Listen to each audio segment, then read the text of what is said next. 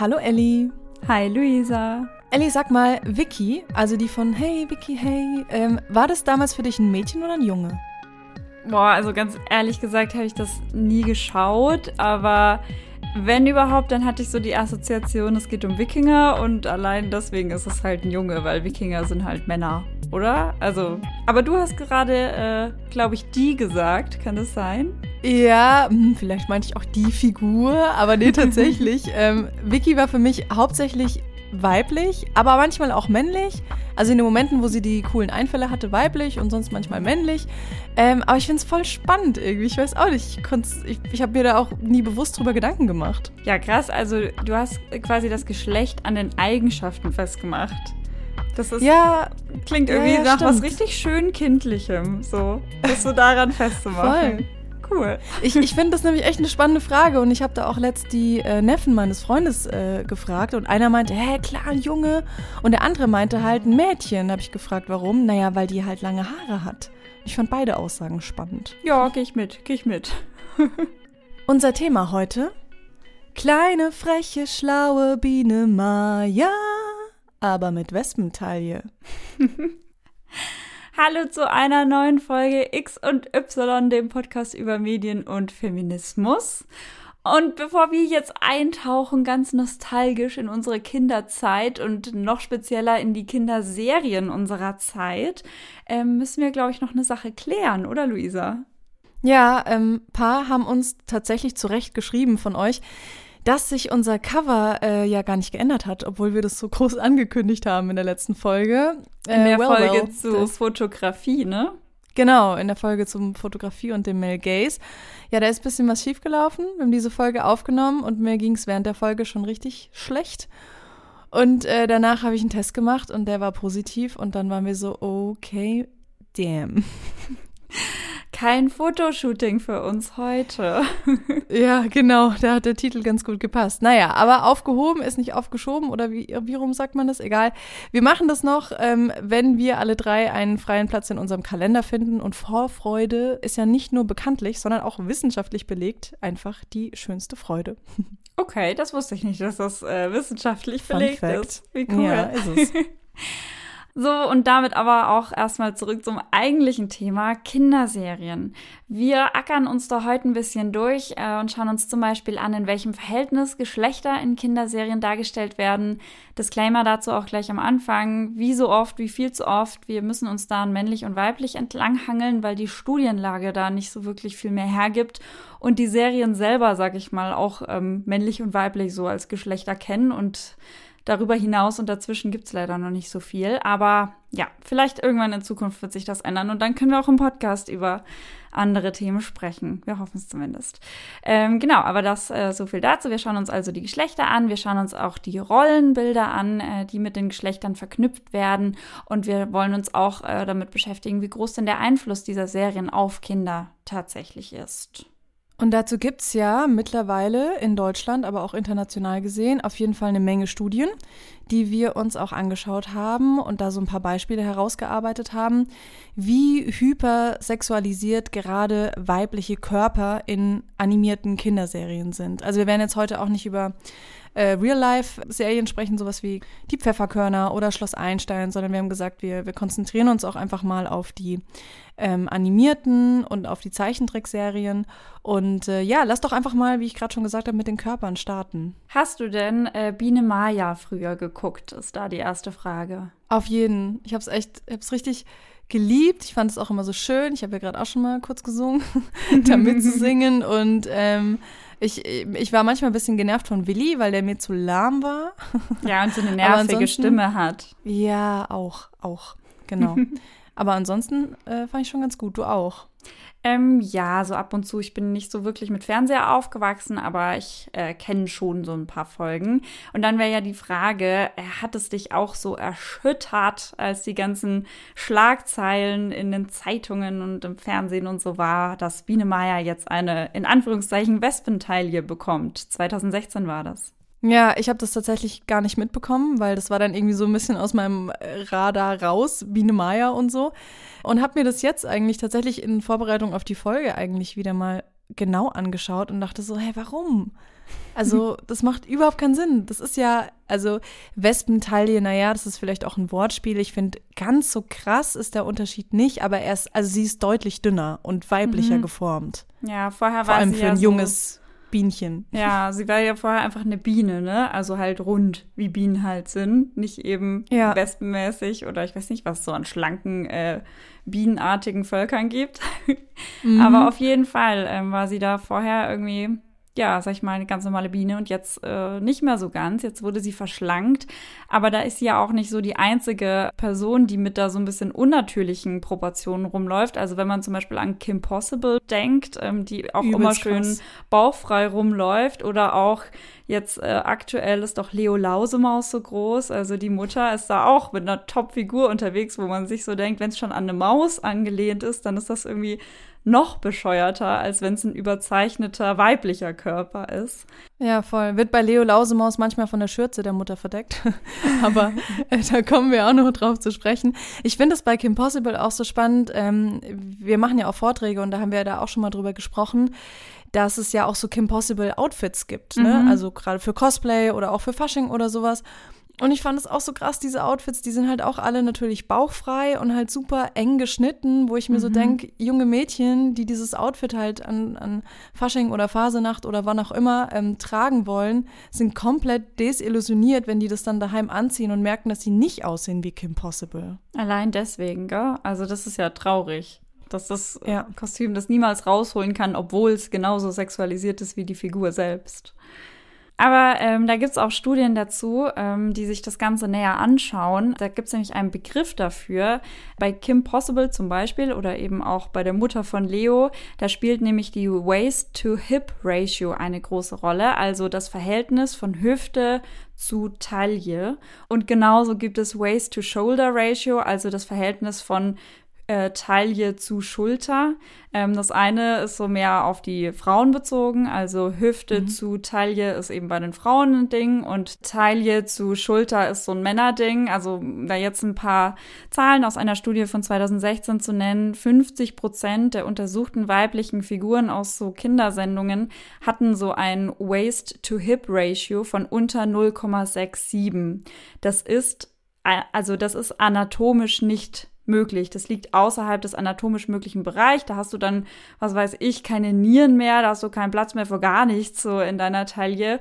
Und ähm, damit ihr euch das vorstellen könnt, Barbie zum Beispiel, so die, die klassische Standard-Barbie hat 0,6 bei dieser Ratio und eine normale schlanke Frau hat mindestens 0,8. Also für alles drunter muss man entweder verdammt groß sein oder sich halt die unteren Rippen entfernen, was ja auch manche Frauen machen, was man machen kann, aber was halt kein natürliches Körperverhältnis ist, was nicht man sich als Kind irgendwie erarbeiten könnte durch Sport oder keine Ahnung was. Richtig krass. Auch so Meerjungfrauen-Charaktere Mhm. ähm, habe ich auch so ein paar vor Augen. Ja, genau, da wird das auch aufgemacht. Und das ist ja auch nichts Neues, dass so Frauenkörper eben so krass auf diese eben Hüft-Taillen-Dimensionen eingeschränkt werden körperlich, sondern Mhm. das ist ja zum Beispiel bei Familie Feuerstein, was ja unglaublich alt schon ist, genauso. Also da sind die Frau Frauenkörper auch so sexualisiert dargestellt, so auf dieses extrem perfekte, aber eigentlich unnatürliche Bild so heruntergeschraubt eigentlich. Übelst, ja, auch, also auch sexualisiert im Sinne von,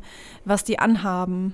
Also das sind ja wirklich so kleine Mhm. Kleidchen, die gerade mal so alles bedecken, was bedeckt werden muss. So Fetzen. Ähm, ja, es sind Fetzen, genau. Passt natürlich grundsätzlich in die Zeit. Die Männer tragen schon auch Fetzen, aber die ähm, bedecken halt alles.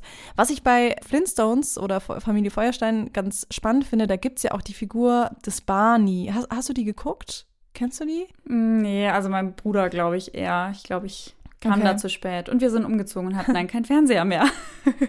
Okay, Ausrede. Auf jeden Fall, da gibt's eben diesen Barney und der hat interessanterweise eine ziemlich hohe Stimme für eine männlich gelesene Person und ist super tollpatschig und ist interessanterweise auch deutlich kleiner als seine Frau.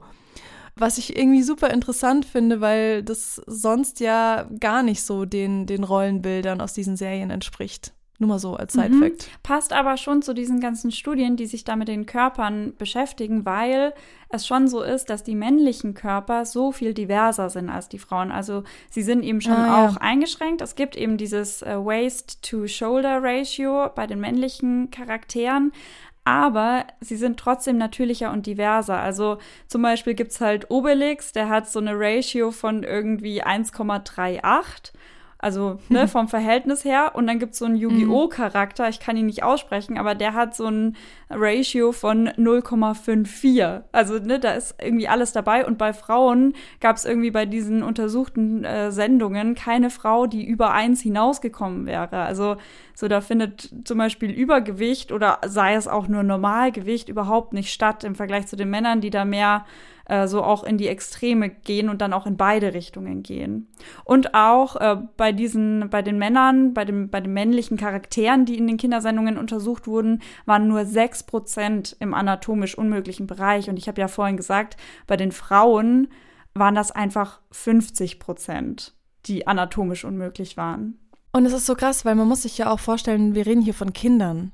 Da werden Kinder in erwachsene Frau, ideal Frauenkörper reingepresst. So, ne? mhm. ne? Auch das ist ja total unlogisch. Ja. Ich glaube, bei Laura Stern hat man zum Beispiel, wenn ich mich recht erinnere, ein Beispiel von einem normalen Kind. Genau, genau, weil Kinderkörper haben so ein Verhältnis von eins. Ne? Wenn, wenn man sich so Kinder vorstellt, das geht halt einfach mhm. gerade runter. Da sind noch keine Hüften oder Schulterpartien irgendwie ausgebildet, wie das halt bei erwachsenen Menschen schon natürlich dann sein kann, auch nicht muss, aber so sich halt so formt, wenn man erwachsen wird.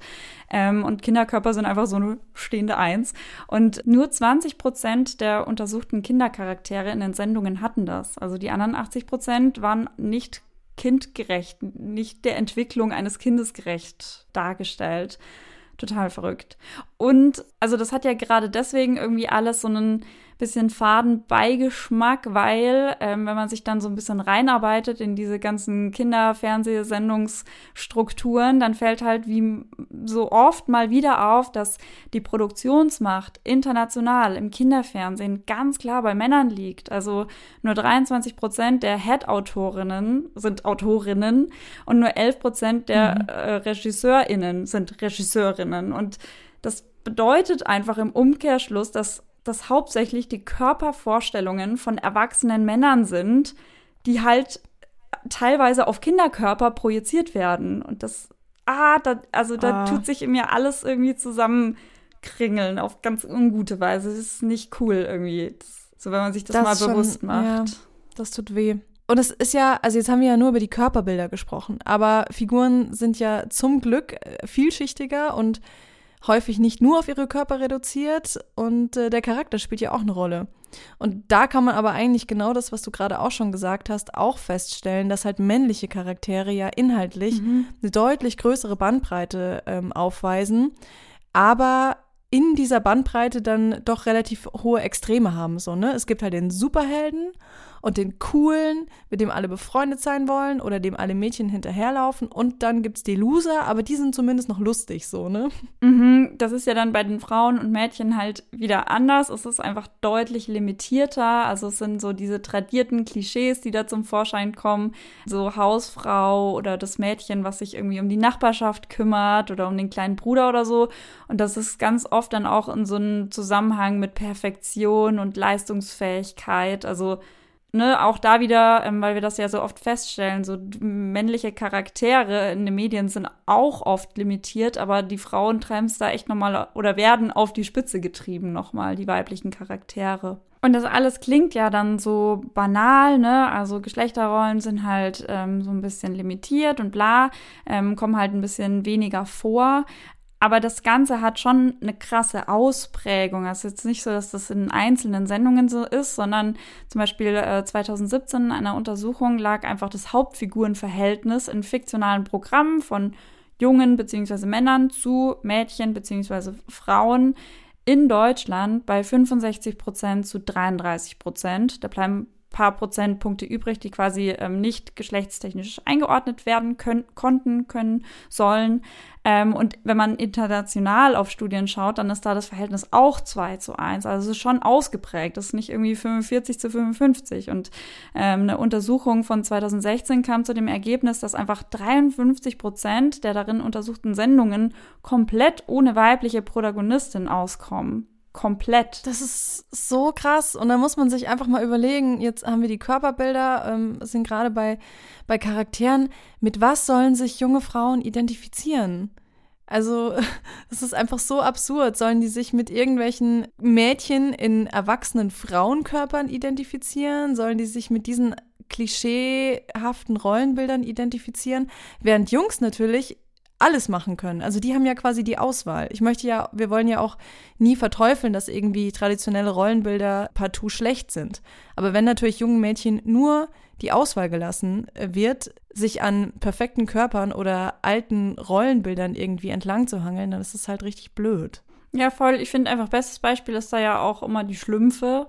Also Schlumpfine mhm. hat so ja. als einzige Charaktereigenschaft ihr Mädchen sein und alle anderen haben halt eine Charaktereigenschaft über ihr Männlichsein hinaus. Also die sind schlau oder irgendwie handwerklich begabt oder lesen viel oder sind selbst immer schlecht drauf sein, ist da irgendwie eine Charaktereigenschaft oder kochen gut oder ne, es gibt ja es gibt ja ein paar Schlümpfe, so die alle unterschiedlich sind.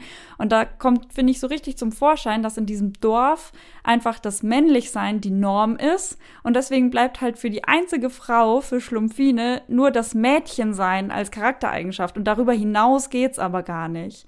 Das, Wie viele Schlümpfe sind das? Das sind hm, irgendwie glaub, sind schon nicht über 100, 100 oder so? Ja. So krass, oder? Also ja. eine Frau oder eine, eine Schlumpfine. Ja, voll. Und dann, wenn wir mal äh, ein bisschen in die aktuelle Zeit gucken, also Schlümpfe gibt es ja auch, glaube ich, so ein neues äh, Remake. Aber ähm, Paw Patrol zum Beispiel, das sind so Welpen, die halt irgendwie so Abenteuer erleben und da Leute retten und so, weil sie halt äh, super krasse Technik äh, ähm, irgendwie haben, diese Welpen. Und die haben halt auch alle ein Geschlecht, so, ne? Das ist irgendwie auch abgefahren. Und es gibt genau eine von diesen sechs Hunden sind es, glaube ich, oder sechs Welpen, die halt äh, weiblich ist, die Sky, und die ist aber halt komplett pink und hat aber, also so viel wie ich jetzt gesehen habe, auch viel weniger zum Beispiel technische Ausstattung wie die anderen Hunde so. Wo man sich ja auch eh fragt, also das Geschlecht was ist, was sich so im Lauf des Lebens irgendwie bildet und, und wo man halt auch Identifikation viel damit verbindet. So, dass wir leben halt nicht im luftleeren Raum. So, unsere Gesellschaft hat halt Vorstellungen von Geschlechter, so alles gut. Aber das sind ja Welpen, also das sind Babys. So, da landet man ganz schnell bei der Frage, so, das ist ja auch dieses ganze Thema, warum muss ähm, ein Baby immer blaue Sachen anhaben, sonst ist es kein Junge und warum darf ein Mädchen nicht mit Baggern spielen oder was auch immer. Also das, das ist alles so dieselbe Ecke. Wofür zur Hölle braucht denn bitte ein Babyhund ein, überhaupt ein Geschlecht? Also so in der Ausprägung einfach, in der Limitiertheit. Hm. Das geht mir irgendwie ja, nicht ein. Und was ich da aber noch spannend finde bei Paw Patrol ist, dass ja der Erfinder von Bob der Baumeister bei der Entstehung von Paw Patrol seine Finger mit im Spiel hatte. Echt? Oder Ach, seine, seine Pfoten mit im Spiel hatte. Und Bob der Baumeister wird halt zu 90 Prozent von Jungen geschaut. Und deswegen äh, war quasi der Vorschlag von ihm, lass doch Rettungshunde für diese Serie verwenden, weil mit Hunden können sich Mädchen auch identifizieren. Und das finde ich so interessant, dass Ach, am Ende, also man Hunde genommen hat, damit das auch Mädchen gucken und dann eins von diesen Hunden zum Mädchen gemacht hat. Obwohl man sie hätte eigentlich alle einfach gleichberechtigt in irgendwelche Farben packen können, ohne irgendwelche Geschlechterrollen. Ja, voll. Krass. Oder meinetwegen noch Hälfte, Hälfte oder whatever, wenn man so aus dem Denken nicht rauskommt, ne? Aber so, wenn man schon mit dem Anspruch rausgeht, hey, wir haben Bob der Baumeister für die Jungs anscheinend, das spricht mehr Jungs an, was können wir denn machen, was auch mehr Mädels anspricht, dann denke ich mir so, okay, krass. Aber ich habe nicht rausgefunden, wie viel Jungen, wie viel Mädchen das gucken, weil das wäre ja jetzt interessant. Das stimmt. Und vor allem mit was sich wer identifiziert. Ja, genau. So, das genau. ist halt dann doch immer eine sehr subjektive Sache. Aber da kommen wir nachher auch noch mal auf Studien zu sprechen. dass es eben doch schon so ist, dass ähm, ja diese Serien auf jeden Fall einen krassen Einfluss haben auf junge Menschen.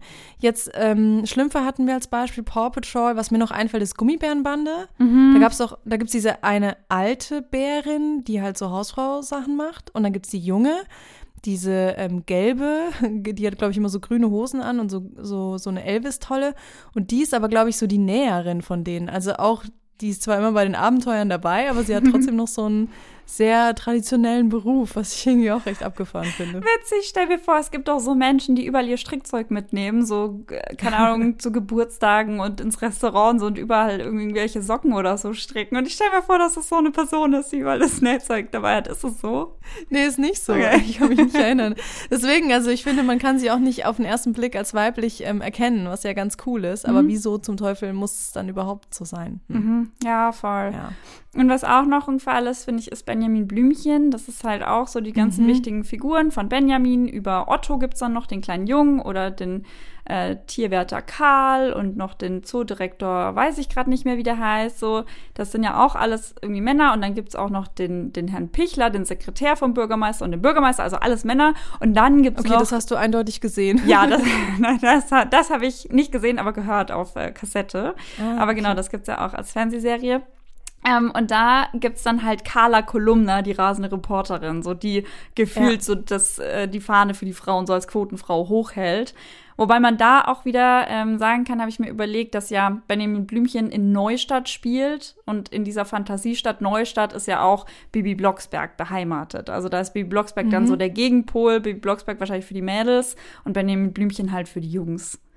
Aber voll Stimmt, schade Und Carla halt. Kolunda ist ja auch bei, bei Bibi Genau, Blocksberg dabei. genau. Aber da ist es ja auch ganz spannend bei Bibi Blocksberg. Da hat man so diese zwei Frauen, die ja so ein bisschen rausfallen, die auch ein bisschen freaky sind, weil sie halt eben hexen können.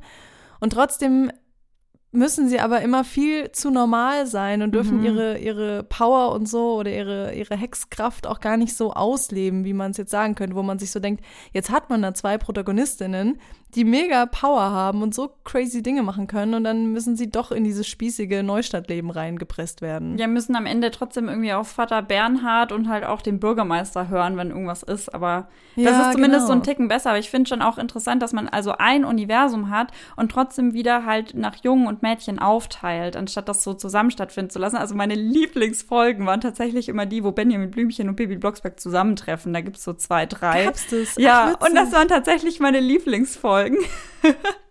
also, ja, siehst du mal. Also so, mich hätte gecatcht, wenn man das ganze Universum zusammengekloppt hätte. Aber naja. Ähm, ich wollte noch eine Sache fragen. Wir hatten es vorhin bei den, ähm, bei Bob der Baumeister hatten wir es und Sam der Feuerwehrmann fiel, glaube ich, auch schon. Und was da ja auch die Frage ist, fällt dir irgendein weibliches Pendant dazu ein? Also wo auch eine, eine Frau vorne steht, die irgendeinen Beruf hat? Nee. Also vor allem auch nicht, dass danach halt auch ein Titel gewählt wurde. Also Mhm. irgendwie, keine Ahnung, weiß ich jetzt auch nicht. Sina, die Sängerin. Oder? Carla Kolumna, die rasende know. Reporterin. Ja, voll. Wieso gibt's eigentlich über die keine? Die Oh, ist doch die, die die meisten Geschichten Ja, ähm, mega. erlebt. Wieso gibt's über diese Journalistin keine Serie? Hallo. oh, ich würde es anhören.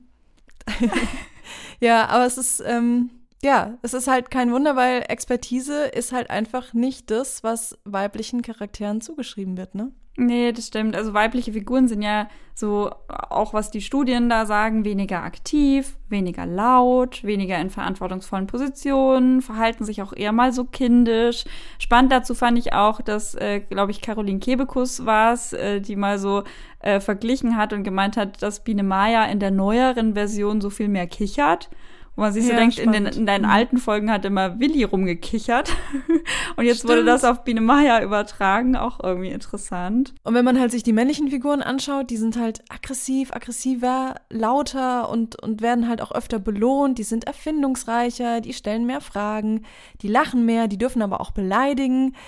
Die, die sind einfach so vielschichtiger. Mhm, voll. Das ist echt verrückt. Ich finde, da ist Cosmo und Wanda ein gutes Beispiel. Das ist auch so eine Kinderserie über zwei so Elfenpaten, die äh, so einen Jungen in Schwierigkeiten bringen und mhm. aber auch wieder mit ihm Abenteuer erleben und rausretten. Und da ist halt auch so, Cosmo ist halt der Spaßhabende mit dem Timmy, dem kleinen Jungen.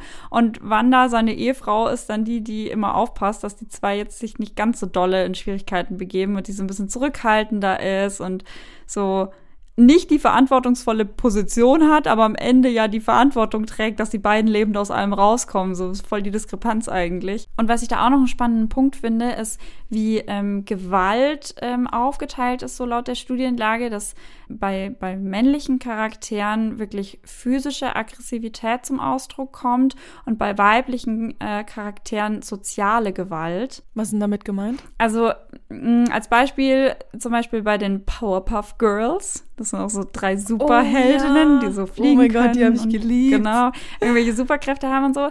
Bei denen gibt es auch irgendwann drei so, ich weiß nicht, wie die heißen, also Bad Boys, ähm, so, so Gegenspieler. Und die Gegenspieler sind halt super aggressiv und je, je gewalthaltiger irgendwie die gegenseitigen Streiche, desto besser. Und die Powerpuff Girls besiegen die, zumindest beim ersten Mal habe ich so in Erinnerung, indem sie sie küssen. Und das ist nämlich für die Boys so schambehaftet, dass sie ähm, dann besiegt sind. Und Ach, im, die kommen dann auch wieder und dann ist es irgendwie so, dass die Schwäche von den Boys ist, dass sie immer kleiner werden, wenn sich die Girls über sie lustig machen. Also das ist ja, ne, die Boys sind die, die voll gewaltverherrlichend sind und da Streiche spielen wollen und, wo sie die, keine Ahnung, das ist ja alles jetzt Fiktion, aber wo sie die Girls so durch die Gegend über so einen Tennisplatz drüber hauen und sowas. Und die Girls besiegen die Boys, oh Gott, Girls, Boys, ja, ähm, indem sie sie halt ähm, sozial angehen. Also so in dem Sinne. Ich finde Powerpuff Girls ja, finde ich richtig interessant. Die habe ich auch echt viel geguckt, also auch die alte Version. Da hat man ja diese drei Superheldinnen, die sind auch nicht alle pink. Und die haben aber, also irgendwo sind sie sehr weiblich und sehr niedlich und haben ja diese riesigen Glubschaugen, wo man mhm. so denkt, mhm. oh süß. Und dann, dann hauen sie halt irgendwie so die, die fetten Superhelden weg, so, was, was ich irgendwie auf jeden Fall super spannend finde. Und was mir da auch in manchen Folgen aufgefallen sind, die haben so Freunde und ich meine, die Serie ist, glaube ich, von 1998, wenn ich mich richtig erinnere. Da gibt es Freunde, so vier, die quasi im, im Hauptrampenlicht stehen. Das ist ein Junge mit langen blonden Haaren, der im Rollstuhl sitzt, eine asiatisch gelesene Person, ein schwarzer Junge und ein, mehrgewichtiges Mädchen. Und das fand ich irgendwie, das fand ich schon, schon sehr interessant einmal so die Diversitätspalette reingekloppt, aber ja, Voll. besser ja, als genau. wenn nicht, wahrscheinlich. Vor allem zu der Zeit noch. Also wenn du sagst, das ist irgendwie 20, 25 Jahre her, krass. Aber Superhelden, Superheldinnen ist ja eh auch so ein Thema. Also so Superheldinnen, da war für mich immer so Kim Possible die krasse Ausnahme, weil das mal eine Superheldin war, die mit Technik zu tun hat und das auch versteht und da voll gut drin Stimmt. ist. Weil so andere Superheldinnen, die haben halt irgendwelche Superkräfte und irgendwelche Kräfte aus sich heraus. Und bei den Superhelden ist es ja schon oft irgendwie technisch konnotiert, dass sie dann irgendwelche Spezialwaffen oder sowas haben oder irgendwas hacken können oder irgendwas cool verstehen oder so. Ist ja bei Paw Patrol zum Beispiel jetzt auch wieder so, dass die so mit ganz viel Ausrüstung um sich schmeißen. Stimmt, und, und diese Sky, die hat das, das ist mir auch gleich in ein paar Folgen aufgefallen, wo ich so reingesetzt habe, dass die halt ähm, einfach nur fliegen kann und so einen Greifarm hat. Mhm. Und die anderen haben irgendwie so ein Röntgengerät und keine Ahnung, können so Fangnetze auswerfen und so tausend verschiedene Features haben die. Ja, das fand ich auch interessant. Ah, krass. Aber ich finde auch, Kim Possible gehört ja zu so einen richtigen Ausnahmen auch dazu, so bei starken Mädchen, die es ja schon gibt, die schon dargestellt werden. Also Hexe Lilifee ist ja super eigenständig und Barbie lebt schon auch immer so ihre Abenteuer, wie es ihr gerade passt. Und dann gibt's auch die Serie Mia and Me, wo es halt auch, also so, wo auch so ein Mädchen und ihre Abenteuer im Mittelpunkt stehen. Bibi Blocksberg hatten wir schon. Bibi und Tina gibt's ja auch noch, die auch mhm. ähm, einfach zu zweit super gut zurechtkommen. Und was da halt nur aufstößt, finde ich dann wieder, wenn es halt solche Ausnahmen gibt, ähm, die einfach mal so ein bisschen diverser aufgestellt sind, dann sind die schon wieder so fast zu perfekt. Also die sind dann meistens freundlich und die sind ja trotzdem schlank und irgendwie sportlich und haben lange Haare und das sind so richtige, so idealisierte Figuren, wo ich mir dann vorstelle, dass die auch nur wieder Druck auslösen. Voll, aber bei den Männern ist es ja nicht unbedingt krass anders. Da hat man halt diese oben drüber Helden, mhm. irgendwie so Sam der Feuerwehrmann, der alle rettet. Und bei PJ Masks, bei diesen kleinen, also wie, wie nennt man die? Ähm, die Pyjama-Helden. genau. Die sind ja auch da, machen ihre Abenteuer und retten die Menschheit. Und dann gibt es halt diese unten drunter Helden. Irgendwie so, so ein so ein Loser wie SpongeBob oder Homer Simpson, der irgendwie sein Leben nicht auf die Reihe kriegt. Und zwischendrin ist halt ein bisschen was, aber es ist ja auch wieder so die normalen Identifikationsfiguren fehlen einfach. Ja, oder sind einfach viel weniger vorhanden, ja. Aber bei den Mädels hast du halt nur in die eine Richtung, weil wenn die nicht perfekt sind, dann sind sie auf der bösen Seite. Das hatten wir bei den Märchen auch schon mal, dass das so ja, ausgeprägt ja. Ah, ist. Also mhm. da gibt es nicht einfach mal halt so einen weiblichen Spongebob irgendwo. Zumindest ist nicht, nicht in der Cosmo Hauptrolle. und Wanda auch so ein Thema? Ja, genau, das war das, was ich vorhin meinte. Also sie könnte ja auch genauso lustig sein wie Cosmo. Also Wanda könnte auch so eine, so eine lustige Druffgängerin sein, aber nein, es ist so rum verteilt, wie es auch wieder geschlechterklischeehaft gedacht besser passt. Und ja, die Nanny, oder? Die ist doch auch so ein bisschen irgendwie so fies und, und die Mutter von, von Cosmo kümmert sich auch, nee, Quatsch, die Mutter von dem Jungen kümmert mhm. sich ja auch nicht so krass um ihn. Also da hat man ja auch wieder zwei negativ konnotierte Figuren. Genau, zwei Frauenfiguren, die nicht irgendwie ins Raster passen und deswegen schon wieder eher so negativ besetzt sind. Ja, auf jeden Fall. Und vielleicht noch ein letzter Punkt auch zu den, zu den männlichen Figuren, was ich da auch spannend finde, ist, ähm, auch wieder in dieser Studie, die wir vorhin schon hatten, was wir auch übrigens alles wieder äh, in den Shownotes verlinken werden, da wurde auch untersucht, inwieweit so GruppenanführerInnen denn bestimmte äh, Geschlechter innehaben oder verkörpern. Und im deutschen Kinderfernsehen sind einfach 81 Prozent aller GruppenanführerInnen männlich. 81 Prozent. Und das fand ich schon auch viel. Also, so, mhm. dann sind die Gruppen selber sind oft auch nur männlich. So klar, dass Papa Schlumpf die Schlümpfe anführt, weil es gibt ja noch nur eine Frau, als ob die dann noch die Anführerin ist. Aber also das ist schon einfach viel. Und mir ist da als erstes auch äh, Disneys große Pause eingefallen. da, da ist der Cast eigentlich relativ divers und so und auch die Figuren, die da zum Tragen kommen und auch gar nicht mal so geschlechterklischeehaft besetzt, aber am Ende ist trotzdem so ein Typ der, der irgendwie die Hosen anhat und alle anderen dann auch so aus der Patsche holt mit seinen Ideen und so. Aber ich habe es trotzdem geliebt. ja, spannend. Ich will noch einmal auf äh, unseren Anfang zurückkommen, auf Vicky. Das ist ja wirklich eine Figur, der wird einfach oft gerätselt, so, welches Geschlecht sie denn überhaupt hat. So, ich war mir nicht sicher. Ähm, die Neffen von meinem Freund wussten es irgendwie auch nicht. Und ich finde es einfach richtig spannend, weil es gibt so viele Andeutungen, dass man wirklich denken könnte, Vicky ist so eine androgyne Figur. Vicky kann von Wikinger kommen, könnte auch die Abkürzung von äh, Victoria sein. Passt jetzt nicht zu, zur wikingerischen Kultur, aber es könnte ja sein. Ähm, und diese Figur ist einfach so vielseitig. Die hat Angst, die ist schlau, die macht sich wiederum Sorgen um andere, die bestimmt, wenn irgendwie Notsituationen was abgeht, dann weiß sie genau, was zu tun ist. Ähm, die ist souverän dann in diesen Situationen und während die anderen großen, äh, starken Männer da bibbernd in der Ecke sitzen. Und trotzdem braucht sie aber keine Waffen oder Gewalt, um irgendwie Probleme zu lösen. Ich finde es wirklich so spannend. Und ähm, da kann man auch noch mal einen Begriff dazu droppen, und zwar das ähm, Gender Bending von Judith Butler. Also wenn quasi eine Person mit Geschlechterrollen, die man jetzt eigentlich von ihr erwarten würde, aber spielt und die so ein bisschen ausreizt und die eben nicht so erfüllt.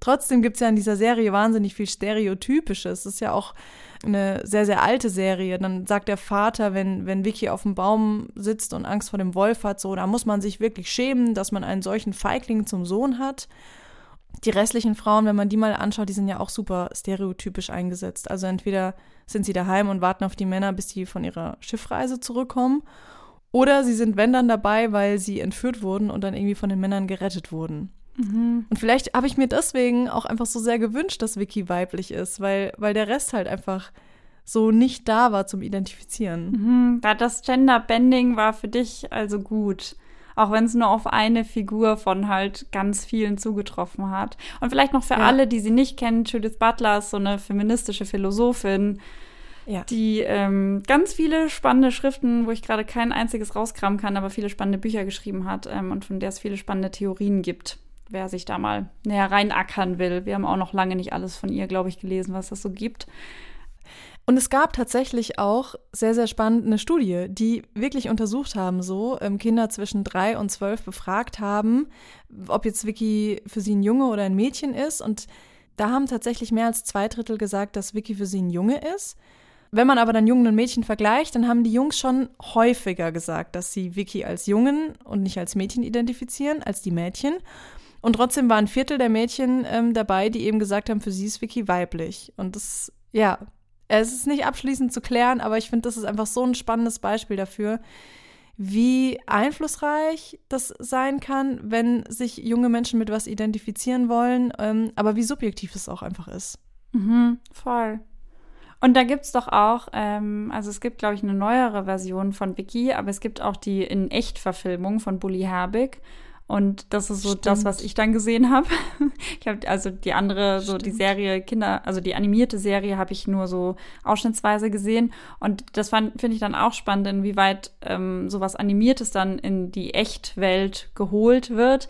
Weil ich finde, dass in, in dem Film, in der Echtwelt ganz klar dargestellt ist, dass Vicky ein Junge ist. Also da ist gar kein Zweifel daran. Das finde ich dann auch interessant. Das hätte man ja irgendwie mit rübernehmen können, zum Beispiel auch so dieses äh, wässrige so ein bisschen, aber da ist das viel deutlicher doch, geschrieben für mich. Und das finde ich voll den spannenden Punkt, weil da wird doch deutlich, was für Möglichkeiten und was für eine Macht Zeichentrickserien, animierte Serien haben, wo es um Fantasie geht, mhm. wo man so viel Unterschiedliches machen könnte, wo man eben sich nicht klassischer Geschlechterrollen bedienen muss, weil man eben reale SchauspielerInnen hat. Mhm. Man, man hätte, man, man könnte so viel machen. Ja, voll. Ja, und deswegen jetzt auch hier zum Schluss auch nochmal ein paar positive Empfehlungen.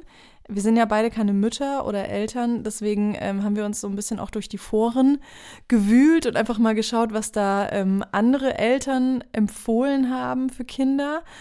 Und äh, da genau, da haben wir euch noch einfach drei Beispiele rausgesucht. Und zwar zum einen Zoes Zauberschrank das ist Zoe und die ist quasi auch die, die Hauptperson und es gibt auch mehr weibliche ähm, Personen in dieser Serie und die können halt in diesem Zauberschrank, in den sie dann ähm, reingehen, können die quasi alles werden. Also Zoe kann Meerjungfrau werden, aber sie kann auch Chefärztin werden, sie kann Rennautos fahren, sie kann Astronautin werden, aber sie kann auch Ballerina werden.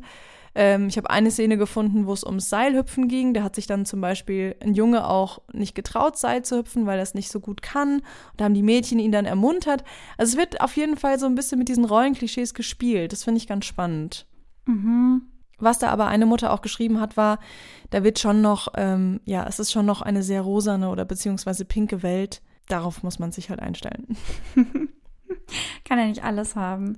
Eine zweite Serie, die ja ganz cool ist, wäre Unas und Babas Insel. Äh, Gibt es, glaube ich, ja. auf Netflix. Und ist so mhm. eine irische Serie über Papageientaucher. Ganz süß. Ähm, und die Hauptfiguren sind Una und der kleine Bruder Baba. Und da wird so Freundschaft voll hochgelebt und so verschiedene Motive der Freundschaft irgendwie durchlebt und bearbeitet. Und es geht aber auch ganz viel um so ökologische Zusammenhänge auf dieser Insel. Also wo halt auch so das Geschlecht einfach komplett in den Hintergrund rückt. So, es ist zwar da, aber es ist auch nicht da. Ja, ja. Fand ich auch spannend. Und auch interessant ist Mama Fuchs und Papa Dachs. Ähm, da geht's um eine Patchwork-Familie. Ein Dachs und eine Füchsin, die halt zusammenleben. Und die Füchsin ähm, hat quasi ihre Tochter mitgebracht und der Dachs hat ganz viele Kinder, Dachskinder mitgebracht. Und interessanterweise ist es auch so, dass sich zum Beispiel der Papa Dachs um das ganz kleine Dachsmädchen, glaube ich, äh, oder Dachsbaby kümmert. Und die Fuchstochter halt doch auch immer viel schlauer und schneller ist als die Jungs. Also auch da werden so diese klassischen Geschlechterrollen so ein bisschen aufgebrochen. Mhm. Ähm, ja, fand ich auch ganz, ganz cool. Und ja Läuft auch mal ähm, beim WDR. Ja, und auch mal so Themen ja aufgebrochen, so perfekte Familie. Also was ist so bei Lauras Stern oder, keine Ahnung, in den Conny-Büchern, ich weiß gar nicht, ob es Conny auch als Serie gibt, aber in den Büchern so ganz krasses Motiv in Kindermedien ist. So perfekte Familie, Vater, Mutter, Kind oder noch ein Kind oder noch ein Kind so. Aber es ist halt wenig dieses alleinerziehend, ein Elternteil, Umzug, äh, weil Trennung, also solche Geschichten werden ja super selten aufgegriffen im Vergleich Voll. zu dem, was so traditionell aufgegriffen wird. Ja, ich glaube, es gibt sogar ein Schwein, was drei Mamas hat. das ist auch so cool. cool. Also wenn ihr da ja auch noch irgendwelche ähm, Vorschläge habt oder wenn ihr da Serien noch kennt, die ihr auf jeden Fall empfehlen könnt. Das sind jetzt alles auch Serien für, sag ich mal, wirklich junge, junge ähm, Kinder. Vielleicht gibt es da auch noch was im Bereich so ab, keine Ahnung, 10, 11 oder so. Dann schreibt uns super gerne. Die packen wir dann auch gerne mal in eine Instagram-Story. Yes. Und damit sind wir auch durch unsere großen Themen eigentlich schon durch. Wir haben uns ja äh, die Körperbilder am Anfang angeschaut und auch so ein bisschen das System, Regisseure, Autorinnen, was so hinter diese, diesen Kinderfernsehserien steht und haben uns jetzt mit den Charakteren beschäftigt. Und vielleicht treibt euch jetzt beim Zuhören schon seit einer Weile die Frage um, wie viel nehmen denn junge Menschen davon überhaupt mit, was theoretisch in diesen Folgen, in diesen Serien problematisches drin sein könnte? Wie sehr beeinflusst das auch die Entwicklung von einem Kind? Und wir haben im April tatsächlich einen Vortrag gehalten gehabt über die Geschlechterrollen in Märchen. Side Fact, ja, man kann uns für Vorträge äh, buchen. Und Schleichwerbung. und äh, wir haben da die Frage auch bekommen, so kann man jetzt den Kindern keine Märchen mehr erzählen oder hey, man muss doch Märchen irgendwie die Botschaft von Märchen trennen können von dem, was da geschlechtertechnisch einfach passiert und haben deswegen einfach wirklich auch da nochmal in Studien gekramt, um das so ein bisschen deutlicher zu machen, was das für Auswirkungen hat. Ja, und Maya Götz ähm, haben wir auch, ich glaube, noch nicht erwähnt, aber ganz viele von den Studien, die mhm. wir jetzt heute in der Folge erwähnt haben, sind von ihr. Und die sagt eben schon, dass Studien wirklich zeigen, dass sich Kinder an den Geschlechterrollen in Serien orientieren und deshalb eben SerienmacherInnen auch aufpassen müssen, wie was dargestellt wird, weil Serien die Identitätsarbeit eines Kindes beeinflussen. Und da sind wir eigentlich schon mitten im Punkt. Also es geht wirklich drum, auch nicht nur um die eigene Identität, sondern auch so ein Verständnis von Alltagssituationen. Wie geht man in welcher Situation mit Menschen um? Wie verhält man sich in bestimmten Situationen? Und das wird bei jungen Menschen durch Serien tatsächlich stark beeinflusst. Und es gibt ja auch äh, genug Studien so in dem Zusammenhang, die jetzt nicht unbedingt auf Kinder, glaube ich, abzielen, aber halt in dem Zusammenhang auch auf Kinder bezogen auf jeden Fall Sinn machen. Also zum Beispiel eine Studie von der University of Buffalo, die sich so damit beschäftigt haben, wie einsame Menschen sich in Serien einfach so ein Zugehörigkeitsgefühl erarbeiten, so mit Charakteren äh, halt Zugehörigkeitsgefühl entwickeln. Und Dafür ist aber wichtig, dass, dass so ein Identifikationspotenzial mit den Charakteren auch wirklich da ist. Und um noch ein Beispiel zu nennen, das heißt jetzt nicht nur bezogen auf Kinderserien oder sowas, aber einfach um, um die Bandbreite zu zeigen, wie sehr Medien im Allgemeinen Menschen beeinflussen können in ihrem Tun und Denken, ist zum Beispiel auch der Werther-Effekt. Also bezieht sich quasi auf Goethes Die Leiden des jungen Werthers, wo es damals schon im 18. Jahrhundert eine krasse Diskussion davon gab, wie sehr denn dieses Buch von diesem jungen Mann, der sich das Leben nimmt, wirklich andere junge Männer oder junge Menschen beeinflusst darin, dass sie selber eben Suizid begehen wollen. Und wenn man das auf die heutige Zeit bezieht, dann gab es natürlich auch eine Debatte bei Tote Mädchen lügen nicht, wo eben auch gesagt wurde, die Serie geht grob fahrlässig mit diesem Motiv des Suizids um, das der gerät da irgendwie die Popkultur, das wird verherrlicht, wird irgendwie salonfähig, dass man da halt auch wirklich aufpassen müsse. Das finde ich irgendwie auch ja ein sehr eindrückliches Beispiel. Und natürlich ganz aktuell Germany's Next Topmodel und der Zusammenhang der steigenden Essstörungen bei vor allem jungen Frauen und das schon seit Jahrzehnten. Mhm. Und es gibt auch da natürlich berechtigterweise auch ähm, Meinungen, die jetzt nicht komplett weg davon gehen, dass das einen Impact hat, aber nochmal so eine andere Richtung einschlagen. Also zum Beispiel die Medienpädagogin Barbara Buchegger sagt, dass letztlich ähm, Kinder so viel mehr wahrnehmen, was, was in ihrem direkten Umfeld stattfindet. Also, dass natürlich diese Rollenbilder im Fernsehen einen Impact auf sie haben, einen Einfluss auf sie haben, aber wenn jetzt zu Hause ein total feministisches äh, Zuhause gelebt wird, eine feministische Beziehung eben der Elternteile, dass dann nicht die eine TV-Sendung, die halt mit Stereotypen und Sexismus um die Ecke kommt, jetzt das Identitäts, die Identitätsarbeit des Kindes irgendwie kaputt macht oder so, das nicht. Genau, ich glaube, man muss da einfach immer nur im Hinterkopf behalten, dass die wenigsten Familien, glaube ich, es wirklich schaffen, so eine richtig feministische Erziehung zu leben. Einfach schon, weil unsere gesellschaftlichen Strukturen ja noch überhaupt nicht so weit sind, dass das möglich wäre. Das fängt ja schon allein an bei der Frage, wer arbeitet voll und wer macht die Care-Arbeit nebenbei vielleicht oder komplett. Ähm, deswegen, genau, ich glaube, da muss man einfach so sich der Verantwortung bewusst sein, was kann ich selber meinem Kind beibringen und darauf aufgebaut, welche Fernsehserien kann ich meinem Kind also zeigen, ohne befürchten zu müssen, dass es da so ein komplett limitiertes Bild für sein eigenes Geschlecht irgendwie wahrnimmt. Ja, und da sich auch einfach, wenn man die Ressourcen und die Zeit hat, einfach auch mit seinem Kind hinsetzt und darüber einfach mal spricht. So, was hast du da gerade gesehen? Wie hast du das wahrgenommen? Wie findest du die einzelnen Charaktere bei Paw Patrol oder sowas? Also wenn man da als Eltern die Zeit hat, ist es äh, sicherlich, oder das ist auch das, was ich aus meinem Umfeld so mitbekomme, von denen die Eltern sind, ein sehr, sehr guter und richtiger Weg. Ja, voll. Da sind wir auch schon voll in unseren Lösungsansätzen eigentlich drin. Und ich glaube, das hatten wir auch schon in zwei, drei Folgen, dass ja auf jeden Fall auch noch ein Punkt wäre, da halt in den Schulen so viel mehr auf wirklich so ein Fach Medienkompetenz zu setzen, um, ja. um bei Kindern da auch wirklich so ein ganz anderes Lernen und Verarbeiten von eben diesen ganzen Medien, die sie den ganzen Tag sehen, sei es Fernsehen, Tablet, Handy, ähm, dass sie das halt auch ordentlich verarbeiten können und nicht so ungefiltert aufsaugen und umsetzen. Ja, man sieht es ja schon auch, dass, dass Medien darauf reagieren oder sowas wie YouTube, dass es halt da eben diese Kindersparte jetzt gibt, wo es halt verschiedene Sicherheitseinstellungen gibt oder gewisse Werbungen auch nicht gezeigt werden oder sowas, aber das ist halt das Internet. Du kannst es nicht mhm. endgültig kontrollieren, ja, was voll. deine Kinder da schauen. Genau, vielleicht kann man auch abschließend sagen, dass einfach so viele Faktoren und so viele Institutionen oder Menschen einfach eine Rolle spielen. Also wir haben die Eltern, die ähm, im besten Fall drüber schauen, was ihre Kinder gucken. Wir haben solche ja, sozialen Netzwerke oder Videoplattformen wie eben YouTube oder Instagram, wenn es dann um die, sag ich mal, ja, Teenager geht. Und dann haben wir natürlich auch die SerienmacherInnen, die irgendwie eine Verantwortung haben. Und wir haben die Schule als Institution, die hier auch mitmischen kann. Also es ist, sagen wir mal so, wenn alle zusammenarbeiten würden, dann wäre das schon ganz cool. Auf jeden Fall. Und dann kommen wir zu unserem Off-Topic der Woche. Ähm, genau, und zwar habe ich mir gedacht, wir nutzen diesen Raum hier hinten dran an unserer Folge, um mal über Endometriose zu quatschen, denn wir haben das in einer unserer letzten äh, Folgen erwähnt und wurden dann angeschrieben, dass wir das Wort aber nicht erklärt haben, nicht gesagt haben, was das ist und die Person wusste das nicht und kannte das Wort nicht. Deswegen hier so ein kleiner Infoteil über Endometriose in unserem Off-Topic.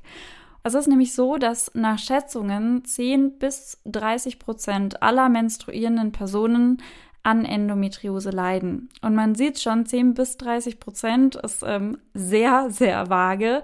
Allein in Deutschland weiß man von zwei Millionen Menschen, bei denen das diagnostiziert ist oder die auf dem besten Weg zumindest dahin sind, wo es relativ gesichert ist.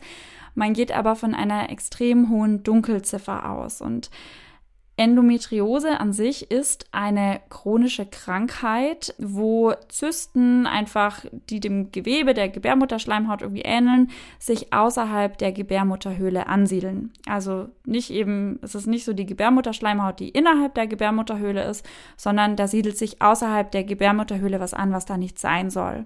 Und in Zusammenhang gerade mit der Periode bedeutet das, wenn man das hat, einfach höllische Schmerzen.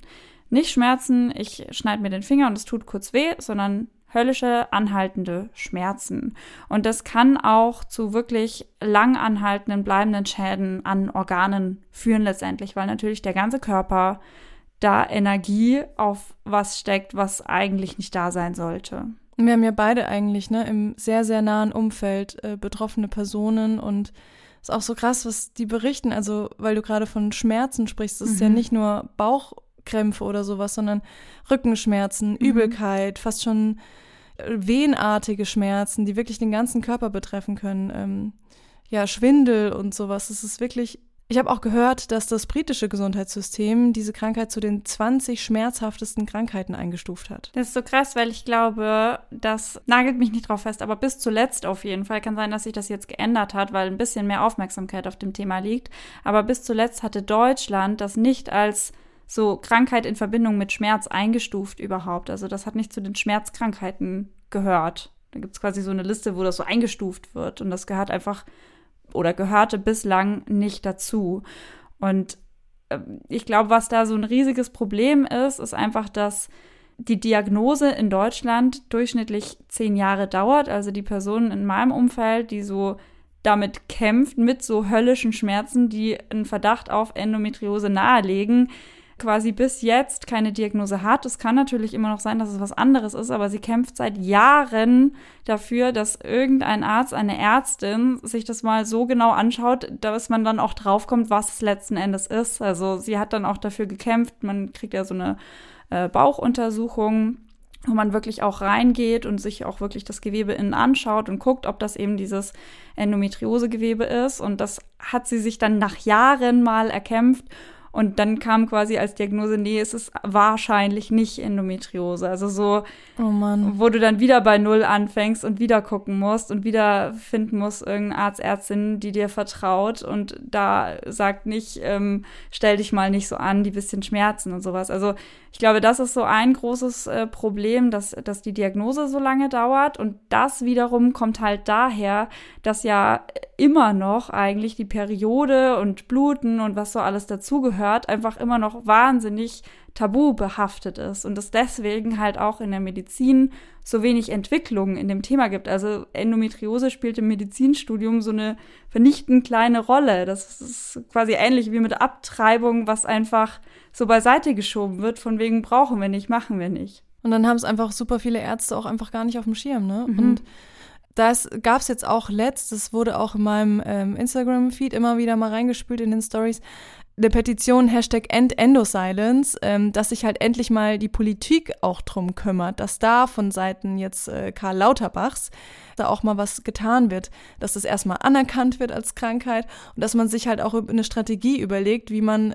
da die Ärztinnen und Ärzte besser in dem Bereich sensibilisieren kann, aber auch einfach sowas wie hier zum Beispiel Spanien gemacht hat, dass man halt sich mal überlegt, ob sowas wie drei Tage ähm, Menstruationsurlaub nicht doch eine sinnvolle Sache wären. Ja, wenn man es doch anders nennt und überhaupt. Und äh, ich bin bei dem Thema ein Ja, bisschen ist nur kritisch, ein aber eigenes Thema. auf jeden Fall, es lenkt auf jeden Fall Aufmerksamkeit auf das Thema. Und Franka Frei ähm, hat vor ein paar Jahren das Buch Periode ist politisch geschrieben, was ich nur empfehlen kann.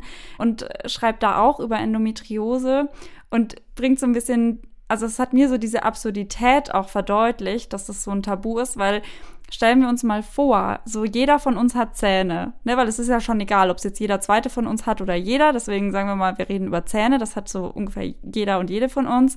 Und jetzt stellen wir uns mal vor, wir haben Zahnschmerzen, aber Zähne sind sowas tabuisiertes, dass wir nicht drüber reden. Wir sagen nicht in der Arbeit, ich geheim, weil ich habe Zahnschmerzen, sondern ich würde mir irgendwas ausdenken oder keine Ahnung. Ähm, ich kann nicht ähm, irgendwie zum Arzt gehen, weil ich weiß, der glaubt mir das vielleicht nicht oder spricht mir ab, dass ich Schmerzen habe. Oder worst case sagt zu mir, ja, das gehört ja dazu. Also so, wenn man sich das alles mal vorstellt und, und sich vorstellt, was das für eine Dynamik hat und was das mit einem selber machen würde, wenn einem Schmerzen an einem Körperteil, das zu einem gehört und das das Normalste der Welt für einen ist eigentlich, dass das einem so so, so mit so einem Tabu übergestülpt wird, wo man einfach nicht rauskommt und wo man selber, glaube ich, auch echt, also ich selber stoße da auch an Hürden, über Periodenschmerzen zu reden oder, ne, also ich habe da auch meine Grenzen, weil ich halt gesellschaftlich da auch alles eingesaugt habe, was ich halt so zu hören bekommen habe. Und deswegen ist es ja auch umso wichtiger, dass es halt zum Beispiel so eine Franka Frei gibt, die sich mit dem Thema mal so medienwirksam auseinandersetzt und das so in die Mitte der Gesellschaft holt und da so permanent dran arbeitet. So, da kann ich mich persönlich auch nur bedanken für all diese Arbeit, die sie da leistet. Das ist so wichtig und deswegen, das ist auch ganz spannend, entwickelt sich da gerade in sozialen Medien so ein Aktivismus, ne? Also mit dem Hashtag Endometriose, da, da passiert ganz viel. Ganz, ganz ursprünglich, und das ist schon echt lange her, kann ich mich an Lena Dunham erinnern, die da schon sehr viel dazu geschrieben hat und sehr, sehr früh das Ganze enttabuisiert hat und auch offen darüber gesprochen hat, dass sie keine Kinder mehr bekommen kann. Das fand ich schon vor ein paar Jahren sehr eindrücklich. Ja, stimmt. Und auch sie ist ja nicht alleine damit. Also es gibt Anna Wilken, die ein Buch äh, dazu geschrieben hat. Ja, bei Anna Wilken ist es ja auch so, dass sie ja wirklich sehr eindrücklich auch ihre ganzen Narben zeigt. Ähm, was ich wirklich echt krass finde und auch einfach wahnsinnig mutig. Und ähm, dann gibt es noch so ein paar Accounts. Janice von Endo-Mindset, der man mal folgen kann, die sich da wirklich damit auseinandersetzt, weil sie eben auch betroffen ist und einen Leidensweg hinter sich hat. Vivian von ähm, Endo-Löwin und genauso gibt es noch den Account Endo-Positivity von der Steffi und ähm, noch einen englischsprachigen Account, The Endo Belly Coach, ähm, Jessica Duffin, ähm, die auch darüber einfach berichtet, über ihren eigenen Leidensweg und halt eben Betroffenen Tipps mitgibt. Und das finde ich irgendwie ja, ich kann nur wiederholen, ich finde es mega mutig und es ist so ein wichtiger Beitrag für die Gesellschaft, da einfach äh, drüber zu sprechen. Aber es ist wieder sehr, sehr schade, dass es immer von den Betroffenen ausgehen muss und die sich quasi nackt machen müssen, ja. Und wir verlinken euch natürlich die ganzen Accounts as always in den Show Notes. Und damit sind wir, glaube ich, durch für heute. Ich glaube auch. Und dann bleibt uns eigentlich nur noch zu sagen, dass äh, wir uns immer sehr freuen, wenn ihr uns auf Instagram folgt.